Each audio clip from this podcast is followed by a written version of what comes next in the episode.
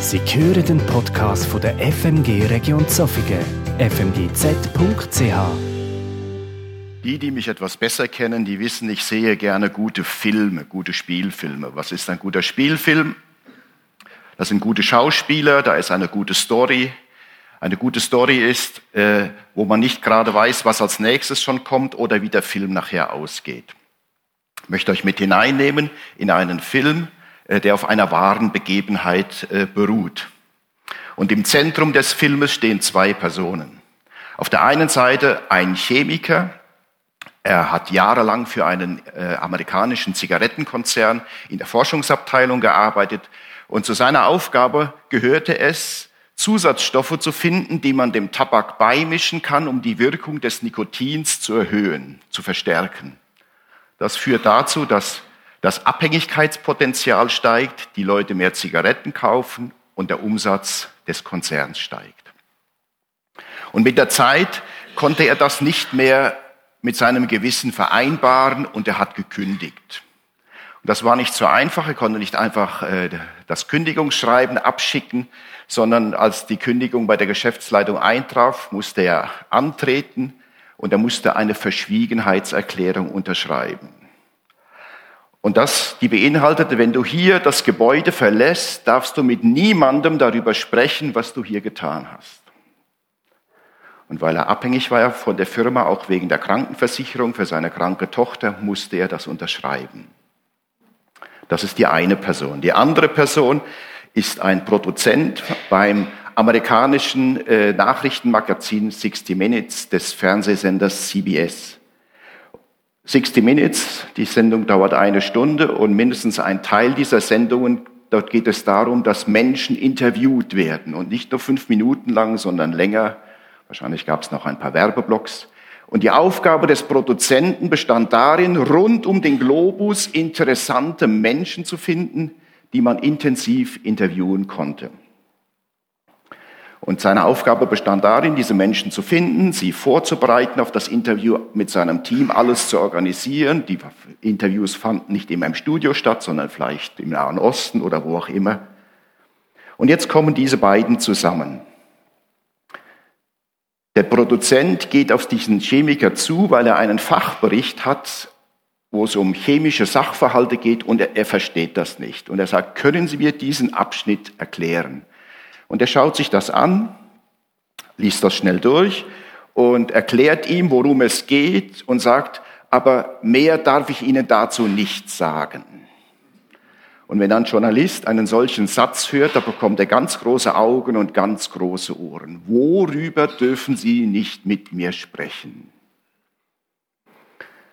Und dann entsteht eine Beziehung zwischen den beiden und der Produzent erkennt immer mehr, was dieser Mann dort im Labor getan hat.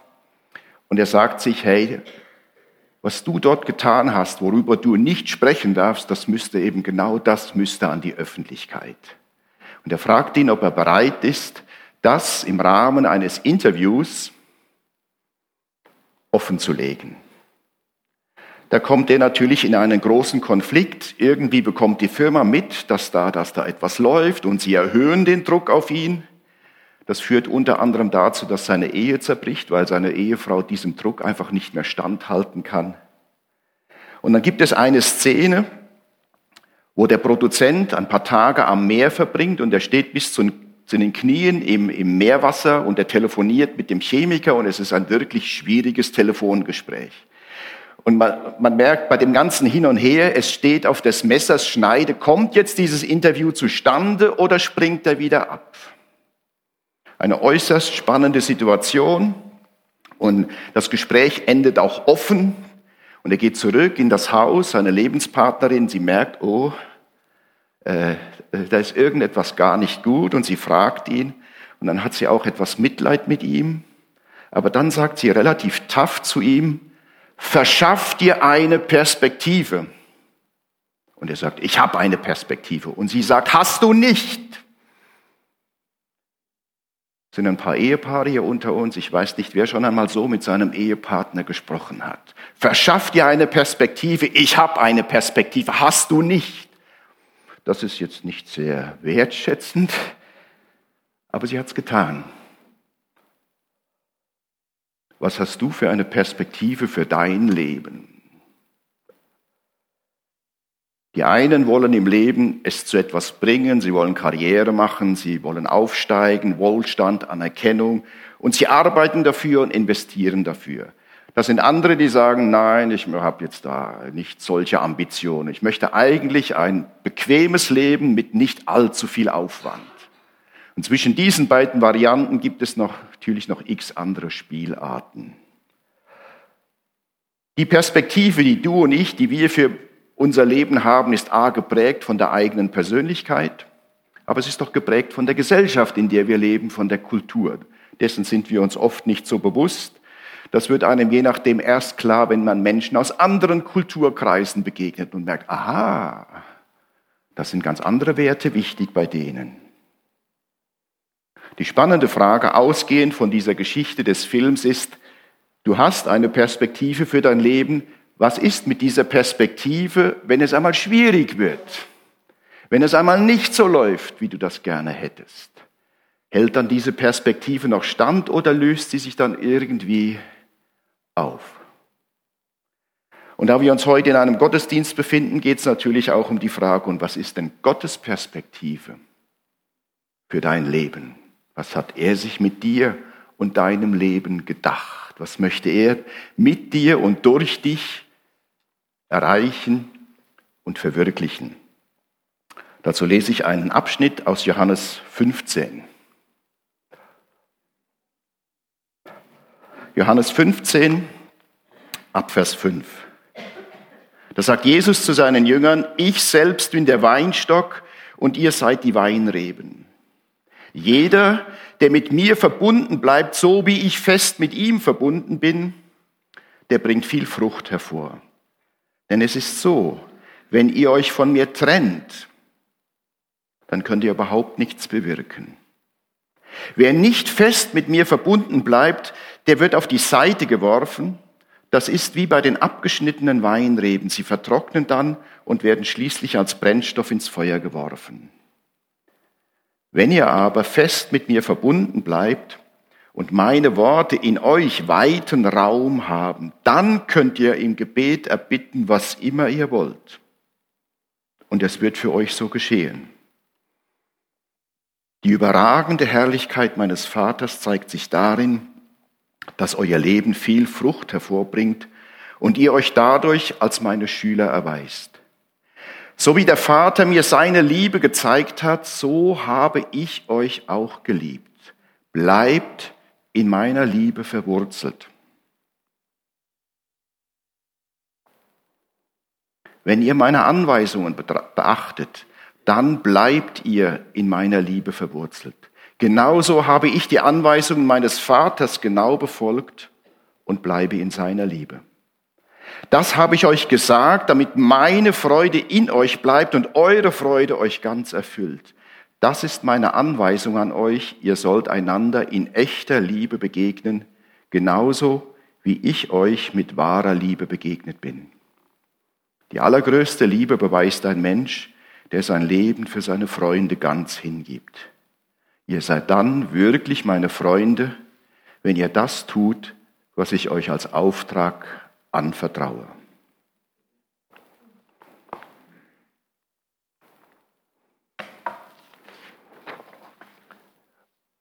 Dieser Abschnitt, den ich gelesen habe, gehört, das passt jetzt nicht ganz zu Advent, zu den Abschiedsreden von Jesus. Jesus ist dabei, seine Jünger darauf vorzubereiten, dass er nicht mehr lange bei ihnen sein wird, physisch wahrnehmbar, mit den Augen, mit den Ohren, dass er sie alleine lassen wird. Und das Paradoxe ist, er sagt einerseits, ich werde gehen. Und andererseits sagt er hier in diesen Versen, ich möchte sehr eng mit euch verbunden bleiben. Das ist paradox. Ich gehe weg, ihr werdet mich nicht mehr sehen und hören und ich möchte sehr eng mit euch verbunden bleiben. Das ist ein wesentlicher Teil der Perspektive Jesu für seine Jünger. Sehr eng mit ihnen verbunden bleiben. Und wenn man die Abschiedsreden liest, merkt man immer wieder, die Jünger verstehen gar nicht richtig, was Jesus da sagt. Wir haben jetzt nicht die Zeit, auf Beispiele einzugehen und das ist wirklich irritierend. wo Jesus in Kapitel 14 sagt, Philippus, jetzt bist du so lange bei mir und jetzt stellst du so eine komische Frage. Und da kann man sich fragen, Herr Jesus, hast du dir wirklich die richtigen Leute ausgesucht? Du bist dabei zu gehen und du willst, dass deine Jünger dein Werk auf dieser Erde weiterführen und jetzt stellen die sich, Entschuldigung, so dumm an. Aber Jesus sagt auch im Rahmen dieser Abschiedsreden, ich lasse euch, ich sende euch den Heiligen Geist. Und den braucht ihr. Wenn ihr den nicht habt und wenn ihr den nicht in Anspruch nehmt, dann werdet ihr scheitern. Dann werdet ihr weiterhin nicht verstehen, um was es geht, was Gott tun will mit dieser Erde. Ihr werdet nicht verstehen, was Gott für eine Perspektive hat für die Menschen auf dieser Erde. Ihr werdet keine Chance haben. Er wird euch helfen zu verstehen, zu erkennen und das Richtige zu tun. Und was Jesus hier auch betont, ist die Liebe, die er zu seinen Jüngern hat.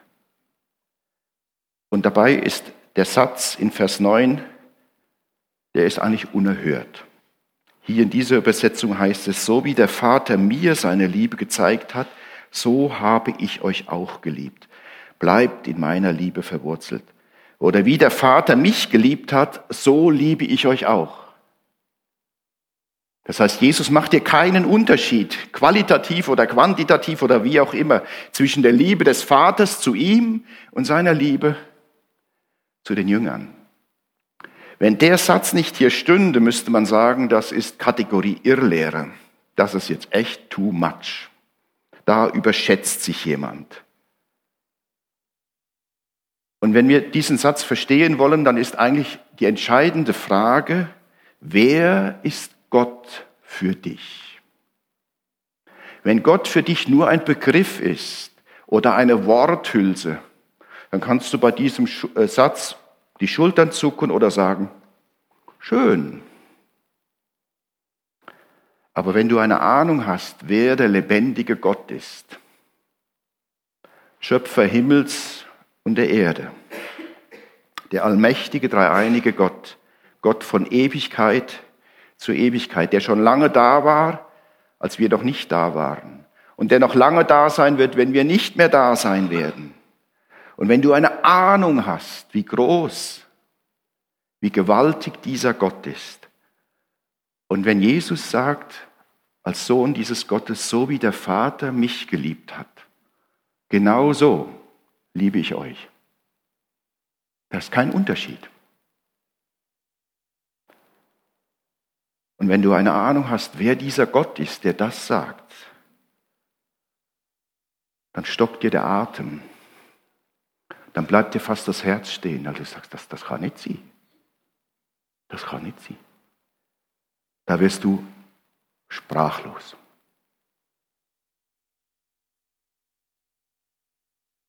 Was soll ich dazu sagen? So liebt Gott die Menschen, seine Jünger. So sehr liebt er dich. So wie der Vater den Sohn geliebt hat, liebt er dich. So eng möchte er mit dir verbunden sein. Das ist Gottes Perspektive für dein Leben. Das ist krass. Und auf der anderen Seite sagt Jesus, zu seinen Jüngern, bleibt in dieser Liebe verwurzelt. Die Liebe, die Beziehung der Jünger zu Jesus soll auch von ihrer Seite her durch Liebe, durch Agape geprägt sein.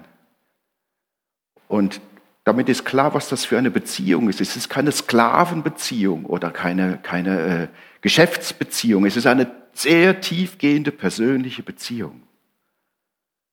Und zu dieser Liebesbeziehung gehört auch der Satz in Vers 10, und das ist jetzt eher unromantisch, wenn ihr meine Gebote haltet, werdet ihr in meiner Liebe bleiben, so wie ich die Gebote meines Vaters gehalten habe und in seiner Liebe bleibe. Also es geht hier nicht nur um schöne Gefühle, um Romantik. Es geht auch ganz einfach um das Befolgen der, der Gebote. Es geht um Nachfolge. In der Liebe Gottes zu bleiben, ohne Jesus nachzufolgen, das, das geht nicht. Und Gebote, das bezeichnet im engeren Sinne das, was wir im Alten und im Neuen Testament lesen. Aber nach meinem Verständnis geht Gebote noch darüber hinaus. Manchmal bekommt man im Alltag, mitten im Alltag, einen konkreten Impuls, wo man mit hoher Wahrscheinlichkeit merkt und der Überzeugung ist, ich glaube, das ist ein Impuls von Gott. Jetzt in diese Situation für mich. Ein Impuls hilft dieser Person. Kann eine Person sein, die man gar nicht kennt, die gerade jetzt ein Problem hat.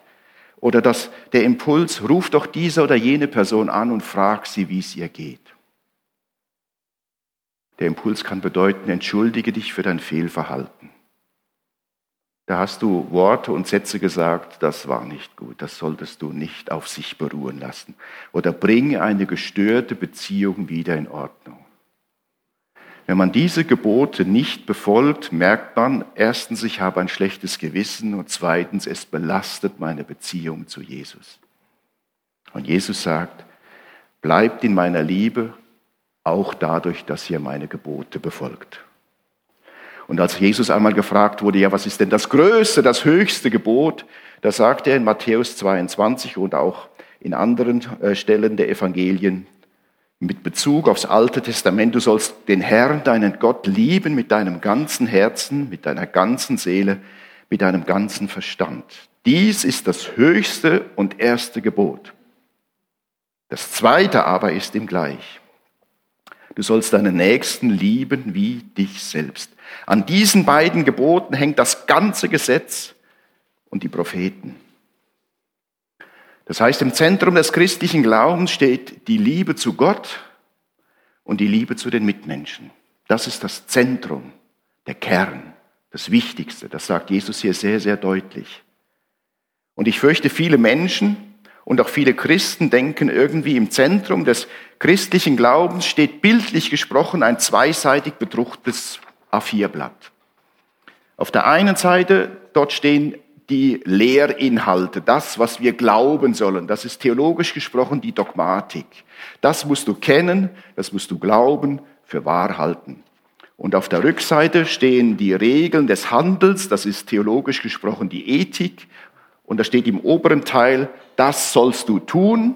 Und im unteren Teil steht, das sollst du nicht tun, die Verbote. Wohlverstanden, Dogmatik und Ethik, Lehre und was wir tun sollen, ich habe es vorhin schon gesagt, ist wichtig. Aber es ist nicht das Zentrum. Für die Pharisäer war das das Zentrum. Dogmatik und Ethik. Und das, dazu gehörte für sie auch, nicht für alle, aber doch für etliche, die Verachtung gegenüber denen, die das nicht geglaubt haben und die das nicht getan haben. Und jetzt kommt dieser Jesus und dieser Jesus redet von Liebe und die merkten, das ist etwas anderes. Und ihre Befürchtung war, der nimmt uns etwas weg, der streicht etwas von der Dogmatik und von der Ethik weg. Das ist ein Liberaler. Aber Jesus sagt, hey Leute, ich bin ja nicht gekommen, um euch etwas wegzunehmen. Ich bin gekommen, um euch mehr zu bringen. Die Liebe Gottes. Und das haben die Menschen verstanden damals. Und darum sind sie in Massen zu Jesus geströmt. Weil sie sich sagten, hey, der Mann hat etwas für uns bereit, was wir in der Synagoge am Sabbat so noch nie gehört haben. Das ist mehr. Das hat wahrscheinlich etliche von den Pharisäern und Schriftgelehrten noch schlicht neidisch gemacht. Jesus ist gekommen, um mehr zu bringen, nicht weniger. Er sagt nicht, das Gesetz ist nicht so wichtig. Und ich habe es vorhin erwähnt, in seiner Liebe zu bleiben heißt unter anderem, seine Gebote zu befolgen. Aber dieser Gehorsam ist geprägt und durchdrungen und getragen von Liebe zu Gott und zu den Menschen. Das ist Gottes Perspektive für dein Leben, für jeden Menschen auf dieser Erde.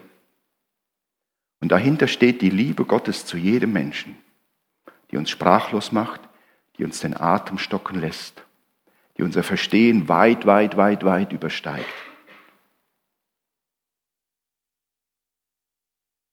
Gottes Perspektive ist, dass die Menschen so eng mit ihm verbunden bleiben.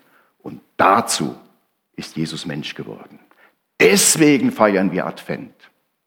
Nicht für ein paar Kerzen, einen, äh, Weihnachtsbaum, Geschenke. Und wir sehen auch jetzt in der Werbung Weihnachten ist wichtig, aber von der Weihnachtsbotschaft, Da kommen alle möglichen Stories und Figuren einander helfen, das ist zweifellos gut, aber dann, dann so ein komisches Geistwesen. Jesus ist Mensch geworden, um das, diese Perspektive Gottes den Menschen zu zeigen, auch heute. Es ist wichtig, dass wir das mehr und mehr erkennen und auch den Menschen in unserer Gesellschaft sagen. Dazu ist Jesus Mensch geworden, dazu feiern wir Advent, Weihnachten, Karfreitag, Ostern und Pfingsten. Und wenn wir schauen, wie das abgelaufen ist, das sehen wir schon in der Weihnachtsgeschichte, es war von Anfang an kein Spaziergang. Eine hochschwangere Frau muss von Galiläa im Norden nach Judäa im Süden laufen mit ihrem Mann, weil sie sich dort registrieren lassen müssen. In einem Stall bringt sie ihr erstes Kind zur Welt. Und nicht lange nach der Geburt müssen sie nach Ägypten fliehen. Es war von Anfang an kein Spaziergang.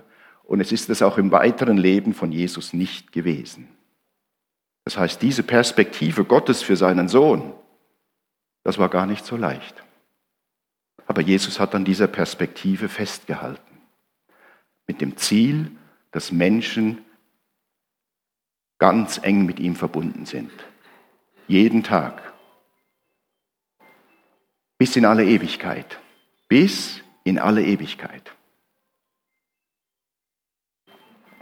Das andere, was zu der Perspektive Gottes für unser Leben gehört, ist, Jesus will, dass sein Werk auf dieser Erde weitergeführt wird, wenn er nicht mehr da ist.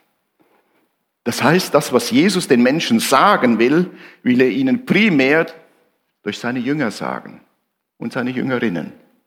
Auch heute. Das, was Jesus für die Menschen tun will, das will er primär durch die tun, die ihm nachfolgen heute. Er ist physisch nicht mehr wahrnehmbar. Und wie ich schon sagte, Gott ist mit, mit dieser Strategie ein großes Risiko eingegangen. Aber er hat es getan. Er sagt in Johannes 14 sogar, Amen, Amen, ich sage euch. Und wenn, da, wenn diese Einleitung kommt, heißt das, jetzt müsst ihr ganz gut zuhören. Wer an mich glaubt, wird die Werke, die ich tue, auch tun. Ja, er wird sogar noch größere Werke tun, denn ich gehe zum Vater.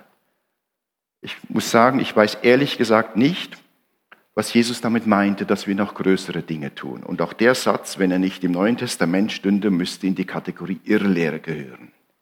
Und wenn wir in die Kirchengeschichte schauen, dann merken wir doch, es ist wirklich ein großes Risiko gewesen. Wenn wir sehen, was da alles schiefgelaufen ist, wie die, die Christen nachlässig wurden in ihrem Glauben, in ihrer Nachfolge, wenn wir sehen, wie, welche Fehler in der Kirche gemacht wurden, wie es da um Machtkämpfe ging, wie man Jahrzehnte oder Jahrhunderte lang den Missionsbefehl vergessen hat, das tut echt weh.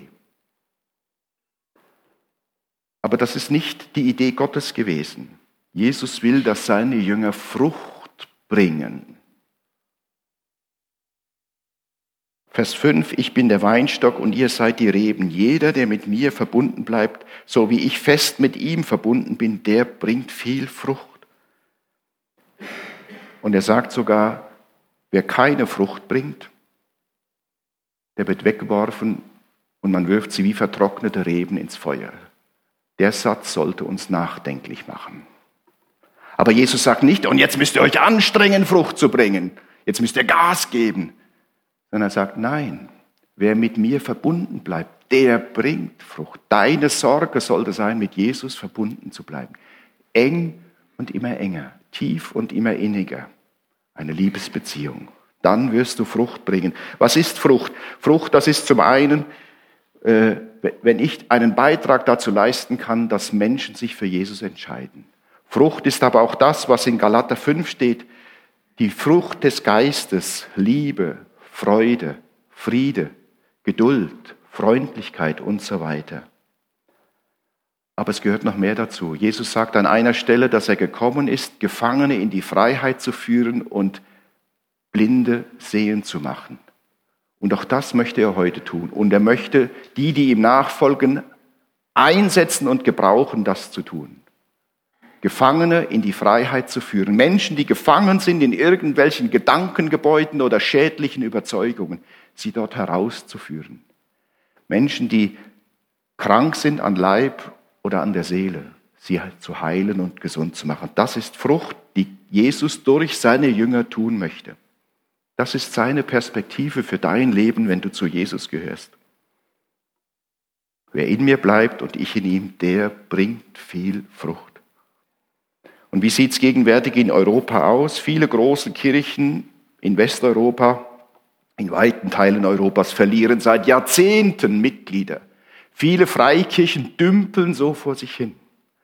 Und ich habe gehört, dass viele christliche Werke gerade in diesem Jahr bis zum Herbst, September, Oktober 15 bis 20 Prozent weniger Spendeneinnahmen zu verzeichnen hatten. Wenn das bis Ende des Jahres nicht ausgeglichen kann, wird das für etliche Organisationen sehr, sehr eng.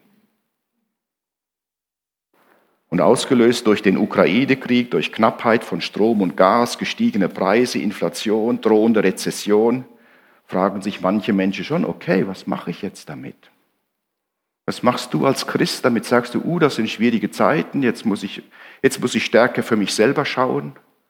Oder sagst du, nein, das sind schwierige Zeiten, jetzt möchte ich meine Beziehung zu Jesus intensivieren und möchte mich von ihm gebrauchen lassen, um Menschen beizustehen, die verunsichert sind, die in äh, handfester Not sind. Ich habe es gesagt, Jesus wurde Mensch und das ist eigentlich zu keiner Zeit für ihn ein Spaziergang gewesen. Und wir lesen, dass er dort kurz vor seiner Festnahme, seiner Verurteilung und Kreuzigung war im Garten Gethsemane. Und er wusste, was auf ihn zukommt und wie hart und wie schmerzhaft das sein wird und dass es mit dem Tod enden wird. Und er sagt zu seinem Vater, hey, wenn es irgendeine andere Möglichkeit gibt, dann erspar mir das. Man hat fast den Eindruck, hier kommt Gottes Perspektive für sein Leben unter Druck und die Perspektive Gottes für sein Leben und für das, was er jetzt tun soll, äh, wird ein bisschen fraglich. Und es wäre ein Kinderspiel gewesen, davon zu laufen, hinaus ins Dunkel, niemand hätte ihn gefunden. Aber Jesus sagt, nicht mein Wille geschehe, sondern dein Wille. Ich halte an dieser Perspektive fest, damit die Perspektive Gottes mit den Menschen Wirklichkeit werden kann diese enge Verbindung für jeden Tag dieses Lebens bis in alle Ewigkeit. Und das führen wir uns auch im Abendmahl vor Augen. Ich komme zum letzten Punkt. Was heißt das konkret jetzt für mich? In prophetischen Büchern des Alten Testamentes wird ab und zu die Beziehung von Gott zu den Menschen verglichen mit der Beziehung von Mann und Frau. Und was wir heute in unserer Gesellschaft erleben, dass eine große Zahl von Ehen geschieden wird. Aber dann gibt es auch viele Ehen, die werden nicht geschieden. Man bleibt zusammen, weil man sich eine Scheidung nicht leisten kann. Und das bezieht sich nicht auf den Scheidungsprozess, sondern auf die Folgen der Scheidung. Zwei Wohnungen statt eine, Unterhaltszahlungen für den äh, anderen Partner, für die Kinder und man muss die Altersvorsorge teilen. Also bleibt man zusammen. Man bleibt zusammen man arrangiert sich, man verteilt die Rollen, man versucht Konflikte zu vermeiden. Der Mann verdient das Geld, die Frau gibt es aus. Oder umgekehrt. Oder beide verdienen und beide geben es aus. Die Frau macht die Arbeit im Haus, der Mann im Garten. Oder umgekehrt. Es findet eine Rollenverteilung statt. Man lebt eigentlich mehr nebeneinander statt miteinander. Liebe und Leidenschaft sind schon lange, lange auf der Strecke geblieben. Es ist ein, ein Arrangement.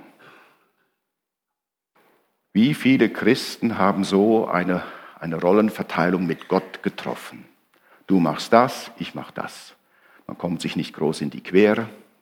Ich genieße meine Freiheit und Gott optimiert mein Leben noch etwas, hilft mir in Schwierigkeiten, bewahrt mich. Liebe und Leidenschaft sind schon lange auf der Strecke geblieben. Das ist nicht die Perspektive Gottes für dein und mein Leben. So nicht. So war das nicht gemeint. Dafür hätte Jesus nicht ans Kreuz gehen müssen. Die Beziehung von Gott zu den Menschen ist eine leidenschaftliche Liebesbeziehung. Und so soll auch unsere Beziehung zu diesem Gott immer mehr zu einer leidenschaftlichen Beziehung werden.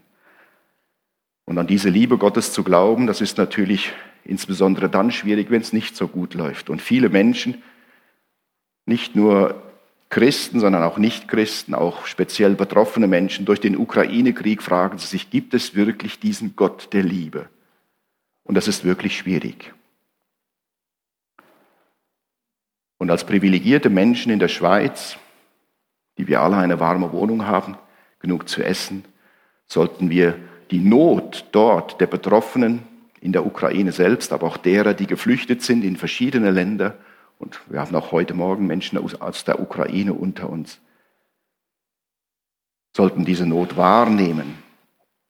Gott will, dass seine Liebe zu uns uns ganz tief in unserer Person prägt und verändert mit dem Ziel, dass sie Gestalt gewinnt in mir und in dir. Die Liebe Gottes soll Gestalt gewinnen und sie soll für andere Menschen wahrnehmbar werden. Die Liebe Gottes, das ist nicht ein Begriff, eine Worthülse. Die soll durch das, was du sagst und tust, erfahrbar werden. Und dazu ist es nötig, dass wir uns dieser Liebe bewusst werden, dass wir uns dieser Liebe öffnen und sie tief in uns aufnehmen. Und dazu gehört auch, dass wir uns mit uns selbst auseinandersetzen und uns fragen, ja, was hindert mich denn daran, diese Liebe aufzunehmen? Dass wir uns fragen, was hindert mich denn daran, diese Liebe anderen Menschen zu schenken? Gibt es Menschen, von denen du dir ganz bewusst sagst, die sind mir gleich, die sind mir gleichgültig, die sind mir egal, ganz bewusst. Das hat mit Liebe nichts zu tun. Oder gibt es Menschen, die du verachtest, weil du dir sagst, wie kann man nur? Verachtung und Liebe vertragen sich nicht sehr gut. Oder gibt es Menschen, die du hasst, weil sie dir Unrecht angetan haben? Liebe und Hass, das schließt sich aus. Oder gibt es Menschen, vor denen du Angst hast, weil sie dir so groß und so mächtig vorkommen? Liebe und Angst schließen sich aus. Was hindert dich, die Liebe Gottes aufzunehmen? Was hindert dich daran, die Liebe Gottes anderen Menschen zu schenken? Werde dir dessen bewusst und breite das vor Gott aus. Bring es in ein Gespräch mit Jesus und sag, Jesus, den Typ kann ich nicht lieben, das geht nicht. Weißt du, was der mir angetan hat? Und du wirst ein offenes Ohr finden. Jesus wird nicht sagen, ja, ist schon gut, da musst du nicht gerne haben. Aber Jesus nimmt dich mit hinein in seinen Prozess. Ich kann doch den nicht segnen. Doch kannst du. Jesus nimmt dich mit in einen Prozess, auf einen Weg. Als Christ, und das gehört zur Perspektive Gottes für dein Leben, gehört es dazu, die Liebe Gottes zu verkörpern in dieser Welt, gerade auch in anspruchsvollen Zeiten. Jeder auf seine Art, mit seinen Stärken und Schwächen, mit seinen Grenzen und seinen Fehlern. So hat es Gott gewollt. Dieses Risiko geht er mit dir und mit mir ein. So wird sein Name verherrlicht. Und ich lade euch ein, dass wir unsere Herzen nicht verschließen vor den Nöten, die da sind. In der Nachbarschaft, in der Verwandtschaft, am Arbeitsplatz. Dass wir aber auch nicht die, Not, die Augen verschließen vor den, der Not in der Ukraine. Einerseits denen, die geflohen sind, in der Schweiz oder in anderen Ländern Westeuropas leben aber auch den Menschen in der Ukraine selbst, die in großer materieller Not leben und wenn Strom und Heizung ausfallen, die, deren Leben akut bedroht ist. Aber nicht nur diese Menschen, auch die Menschen in Ostafrika leiden ungeheuer unter der jahrelangen Dürre. Und es gäbe noch viel mehr. Verschließ dein Herz nicht dafür. Und in dieser Advents- und Weihnachtszeit frag dich, was kann ich für diese Menschen tun? Und manchmal geht es ganz einfach darum, dass man eine Überweisung tätigt. Lass dir die von Gott zeigen, hey, wie viel? 50 Franken, 500 Franken oder noch mehr. Natürlich können wir die Not nicht beseitigen, auf die, die es gibt. Aber jeder Mensch, der von deiner Spende profitiert, für den macht es einen Unterschied. Die, die Jesus nachfolgen, sollten denken, an, Matthäus 25, was ihr einem diesen geringsten unter meinen Brüdern getan habt, das habt ihr mir getan. Und was ihr einem unter diesen geringsten nicht getan habt. Es geht um ganz einfache Dinge des Tuns. Lass die Not dieser Welt an dein Herz heran, mach es zu einem Gebet. Und das wollen wir tun miteinander. Wir wollen miteinander beten zum Abschluss. Und ich bitte euch, dazu aufzustehen.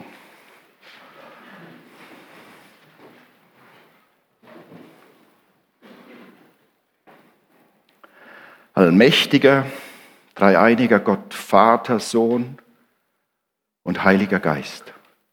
Wir danken dir, dass du uns in Jesus Christus nahe gekommen bist. Durch ihn erkennen wir, wer der himmlische Vater ist und wir erfahren die tiefe göttliche Liebe, Gnade und Barmherzigkeit. Wir danken dir für das Vorrecht, in einer Region dieser Welt leben zu dürfen, wo wir unter keiner materiellen Not zu leiden haben. Wir haben alles, was wir brauchen und noch mehr.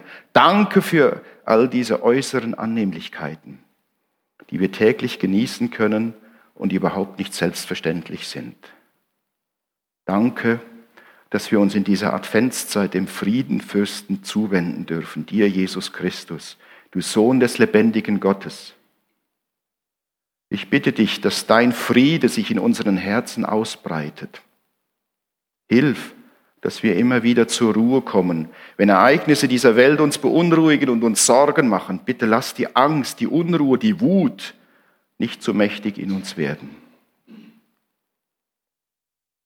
Erbarm dich über den Krieg in der Ukraine und beende du bald diese sinnlose Zerstörung, das Töten und das unvorstellbare Leid. Erbarm dich über die Menschen, die jetzt ohne Strom und ohne Heizung leben müssen. Ich bitte dich, dass in dieser großen Not Menschen bei dir Zuflucht finden, aber auch konkrete Hilfe erfahren. Segne die Menschen, die zu uns geflohen sind und die mit ihren Verwandten und ihrem Volk mitleiden. Hilf ihnen, ihre Sorgen, in ihren Sorgen und ihren wechselnden Gefühlen. Lass nicht zu, dass die innere Unruhe sie überfordert. Segne und stärke sie und hilf uns zu erkennen, was wir für sie tun können. Lass uns alle in dieser speziellen Adventszeit persönlich und konkret erfahren, was du, Jesus Christus, in diese Welt hineingebracht hast. Dein Friede sei in uns und mit uns. Amen.